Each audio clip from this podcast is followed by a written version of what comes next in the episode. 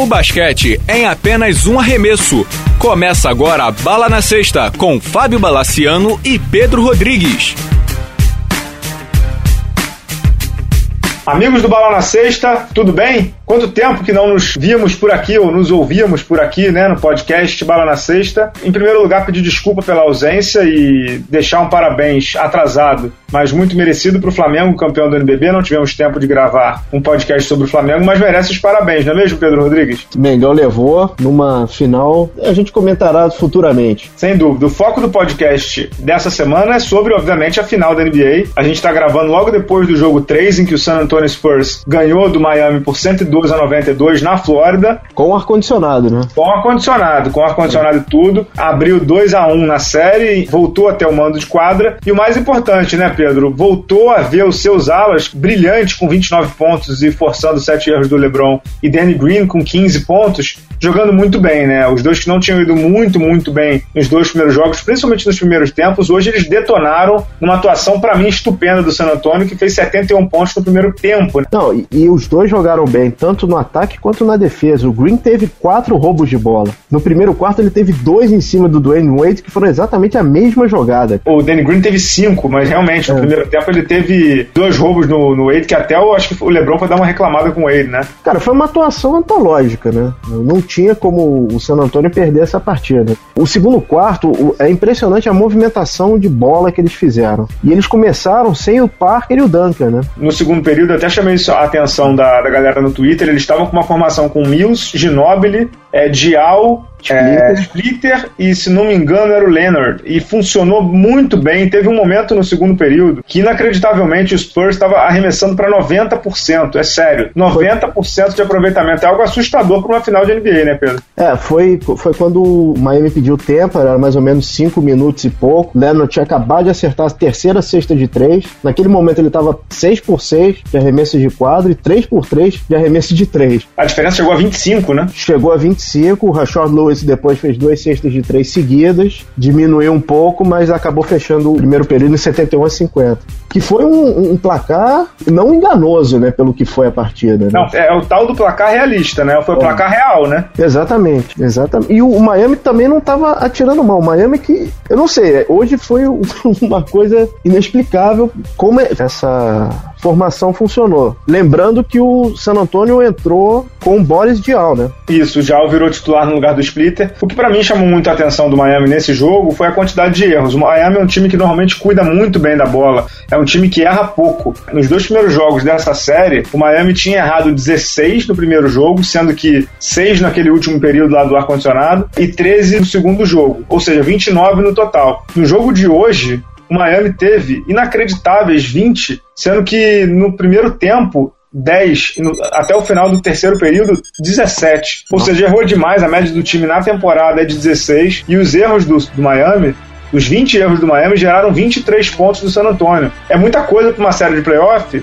que você. É, playoff, como os técnicos americanos gostam de dizer, você tem que cuidar bem da bola, você tem que cuidar bem da redonda, tem que cuidar bem da criança. E não pode dar ponto fácil, você não pode dar ponto fácil para um time como o San Antonio. O San Antonio marcou 12 pontos em contra-ataque e 23 pontos em erro do adversário. Você botar isso tudo numa balança, uma vantagem que foi de 20 pontos, isso é bem considerável, né, Pedro? É, nesse jogo, particularmente, algumas peças não funcionaram, né? Pra, o Mario Chalmers continua muito mal. Muito mal, muito, muito mal. mal. Tá chamando a atenção, tá destoando, né, Pedro? É, é. E hoje, o, quem tava. É, hoje, quem também destoou que tá, tá vindo bem desde o terceiro jogo da final de conferência foi Chris Bosh, uhum. que no jogo passado foi decisivo e hoje ele não, não foi um fator preponderante. Né? O engraçado, eu tô vendo aqui o LeBron, ele teve o plus-minus, que é o, o, índice de eficiência da pessoa em quadra, de menos 21, o Chris Bosh teve outro ruim, com menos 18, né? Uhum. É, ele, não, ele não conseguiu marcar muito bem nem o Duncan, nem o Dial ali embaixo, né? O Dial, ele é gordinho, mas ele tem uma mobilidade muito boa e uma técnica muito absurda, né? Ele, ele, passa, técnica... ele passa muito bem, cara. Passa muito bem, passa muito bem. Ele realmente, nessa série, ele tá muito bem, cara. É, agora, Pedro, a pergunta que fica é a seguinte: eu tinha colocado no blog o que, que o Spurs teria que fazer para parar o LeBron James. Na verdade, o Spurs não mudou muita coisa, ele só colocou o Dial é, nas dobras do LeBron e, e, nas trocas de marcação. O time continuava seguindo o LeBron onde quer que ele fosse, é, mas o, o, a, a, saída pro Spurs parar o LeBron é ter o Kawhi Leonard marcando ele do jeito que ele marcou hoje, né?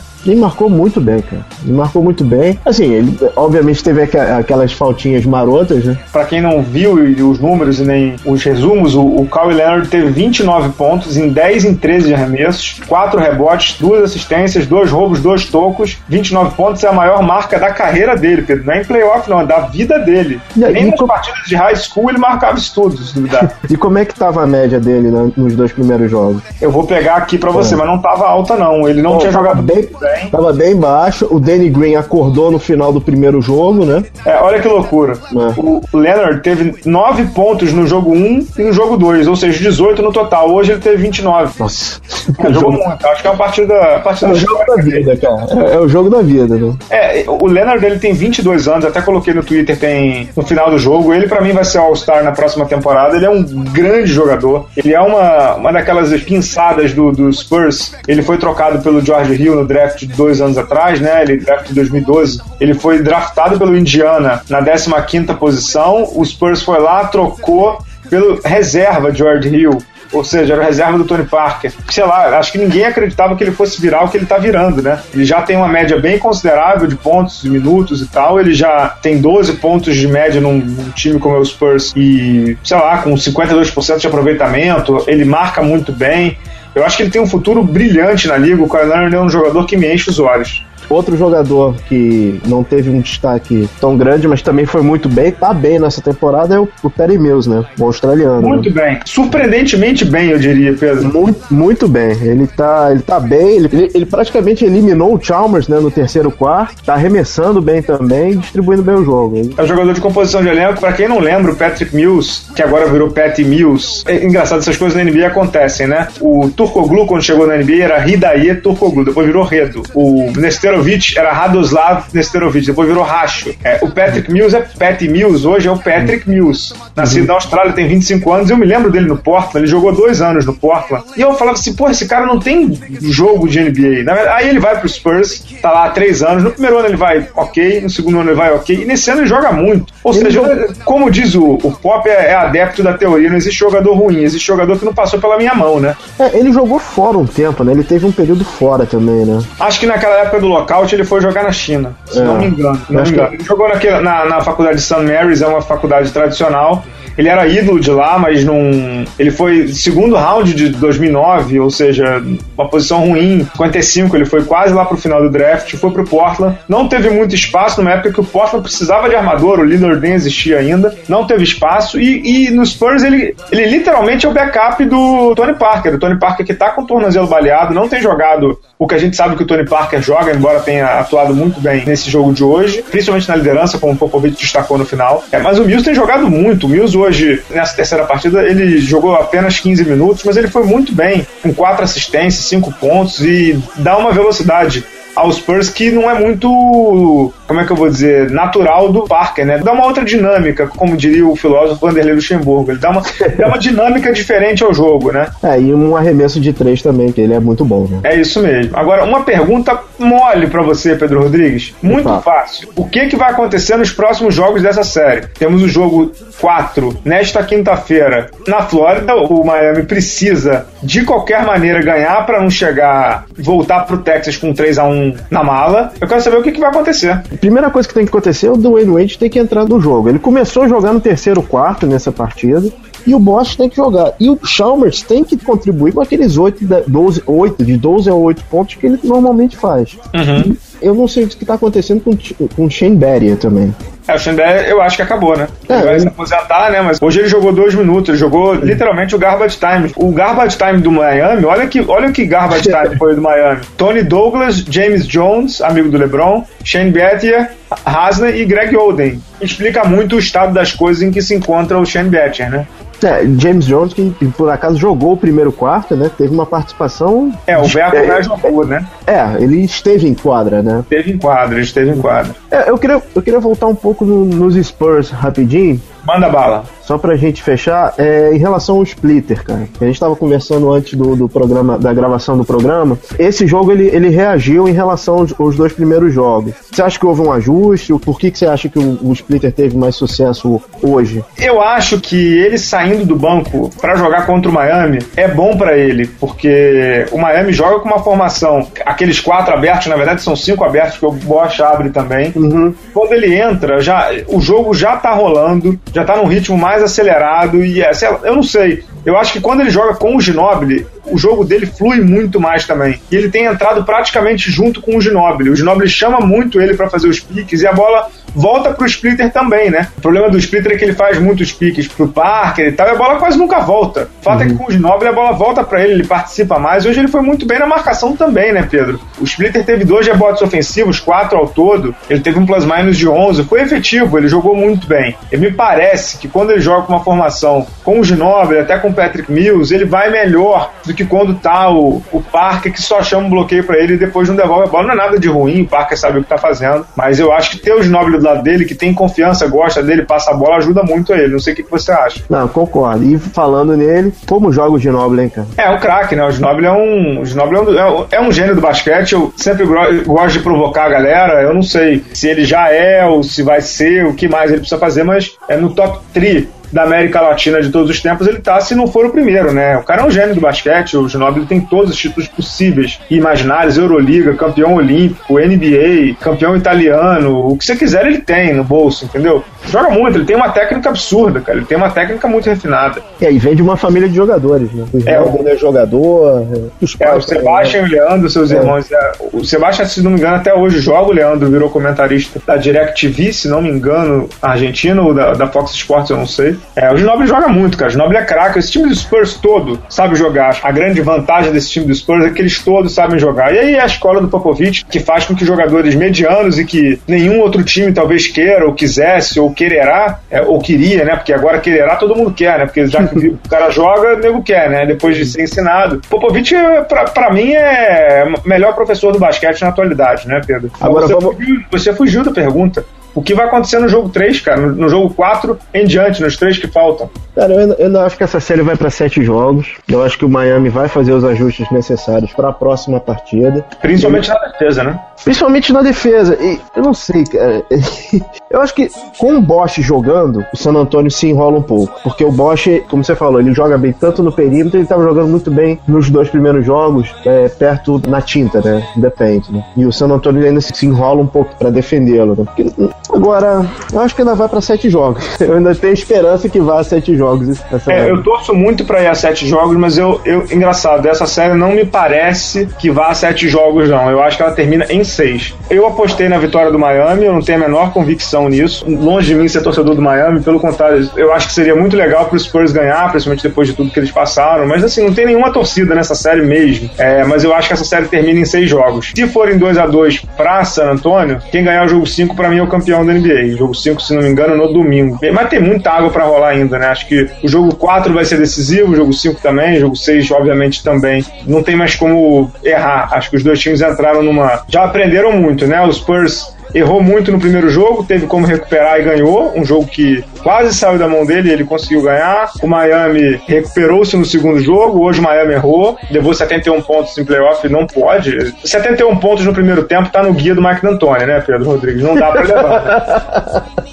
Não pode. Verdade, verdade, verdade. Agora, vamos falar no que. Não, não, é o que deu certo, mas o que, o que funcionou razoavelmente hoje pro Miami, né? O Rashad Lewis tá sendo um achado, né? Ele tá, tá sim. O Rashad tá Lewis sendo... foi reinventado, né? Saiu é. de novo do forno, né? Então, o que, o que a gente tem hoje de óbvio que funcionou hoje foi o LeBron, né? Parece que teve um jogo ruim, mas, de novo, são números sensacionais. E o Rashad Lewis, né? É, o Wade também teve número bom, né? Estatística é sempre complicado de a gente só olhar para ela, né? Porque o Wade e o LeBron tiveram 22 pontos cada. É, mas o, o, LeBron, na verdade, ele teve 14 pontos no primeiro período, né? Naquela hora que ele marcou dois. Uhum. E o Wade já marcou quando o jogo já estava quase indo pro balaio, né? Não foram aqueles pontos que machucam, aqueles pontos que te levam a uma vitória ou que te conduzem a uma vitória. Quem foi muito bem no Miami mesmo foi o Rashard Lewis. Hoje ele é um fator de desequilíbrio do Miami, porque o cara mata a bola. Isso a gente sempre soube. Ele não estava matando, mas ele mata a bola. É um cara que tem um arremesso de três muito bom, principalmente ali do corner, né?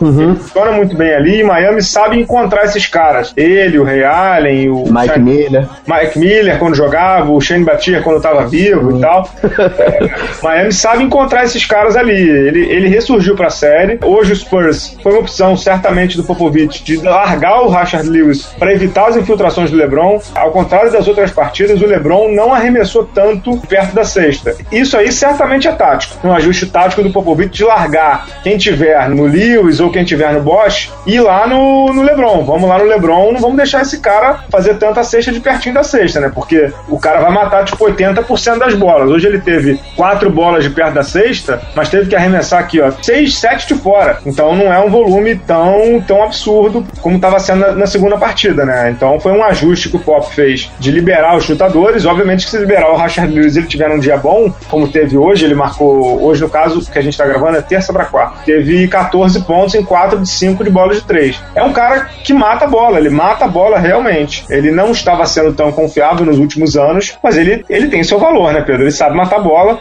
e é algo que o Miami pode contar sim para os próximos jogos. É, lembrando, ele era o jogador que fazia 20 pontos de média na NBA. Até estava olhando antes é. de começar o jogo, ele e o Ray Allen jogaram juntos no antigo, finado, querido e saudoso Seattle Supersonics, né? Uhum. E hoje ambos estão no Miami, como você falou, como role players, ou seja, como jogadores de composição de elenco, mas os dois com, com uma importância muito grande, principalmente nessas bolas do corner ali. Quando a gente chama do corner, pessoal, é a bola na extremidade da linha de três, uhum. nas duas pontas ali, nas duas pontas, onde uma onde fica fica o banco de reservas e na outra onde fica o torcedor ali colado na lateral da quadra, né, Pedro? É, agora, bom, agora a gente chegou mais ou menos no meio Estamos chegando no meio da, da série, né? É, virou quase o melhor de cinco, né?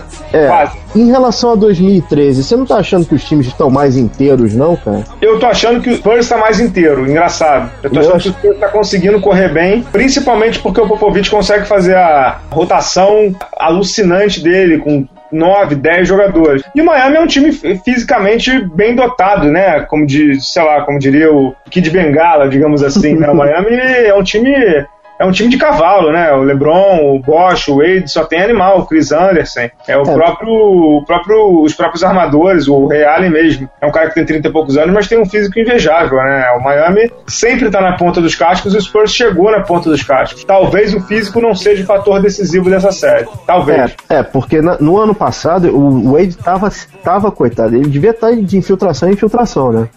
Porque é, tava, tava, se segurando mesmo, pelas tabelas, né? Tava pelas tabelas e eu achei o San Antônio cansado. Aquela sexta do Ray Allen foi meio uma ducha fria. Acho que eles perderam ali, aquele campeonato. E eu não sei, posso, é grande chute, mas se eles perdessem esse jogo de hoje, o dano psicológico ia ser muito grande. É, sem dúvida, porque eles construíram muito bem o jogo desde o começo. Seria um pecado, né, pelo que eles fizeram, né? É, e uma outra coisa que você comentou sobre o torcedor do Miami Heat, uhum. eu, não, eu não sei se você leu essa semana, mas o Charles Barkley deu uma declaração dizendo que gostaria que o LeBron voltasse para Cleveland ah. por conta dos torcedores de Miami.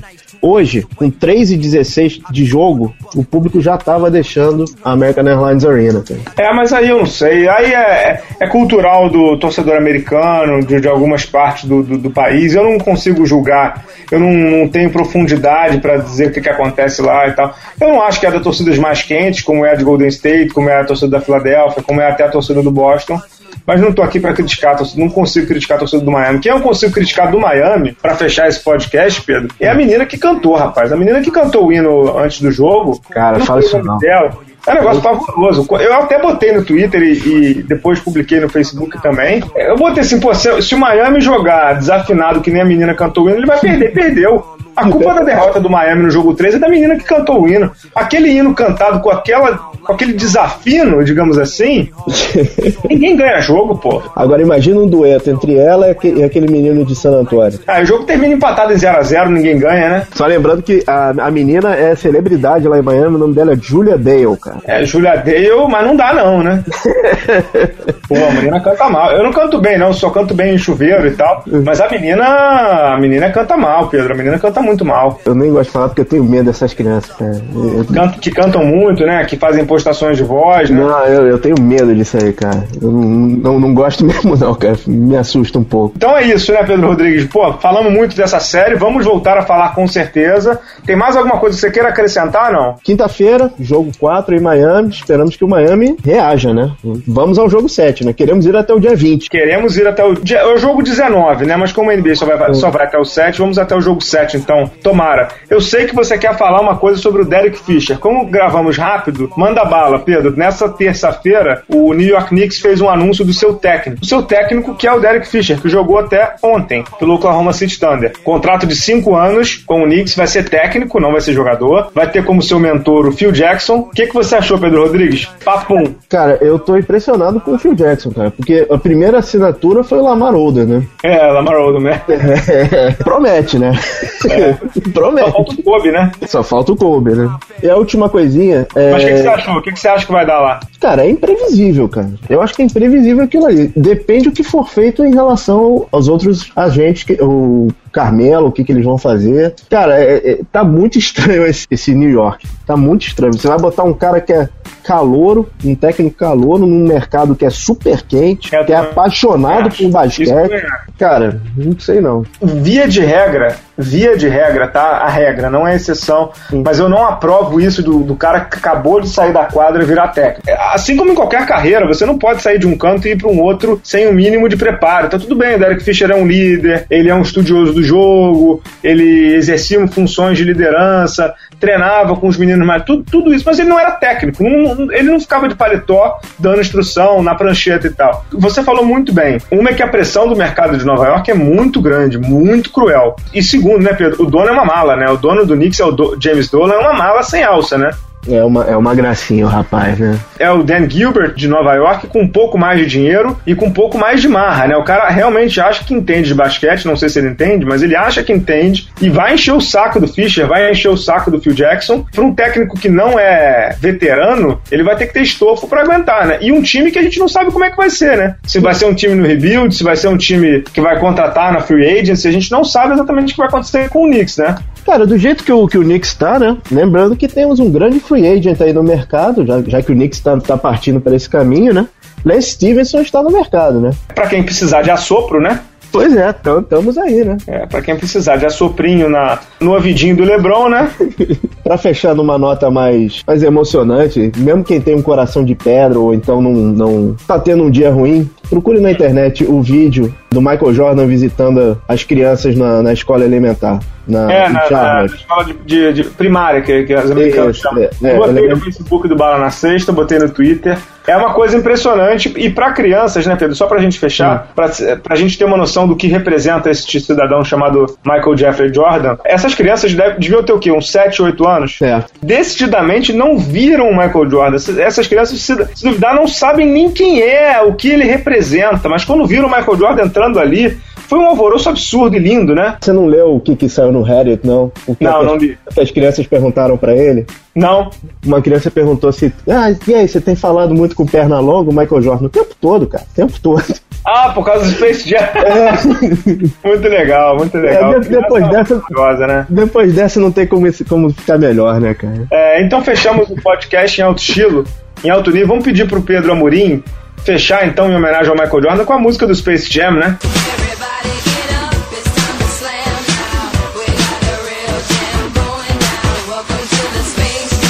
Fechado. Obrigado, Pedro Rodrigues. Até a próxima, viu? Boa, bom final de série da NBA para todo mundo. A gente vai voltar, se duvidar, fazendo uns podcasts mais curtinhos, com pílulas e tal, pra essa brilhante série entre San Antonio Spurs, que agora tem 2 a 1 um, contra o Miami na NBA. Valeu, Pedro. Muito obrigado. Valeu, gente. Abraço.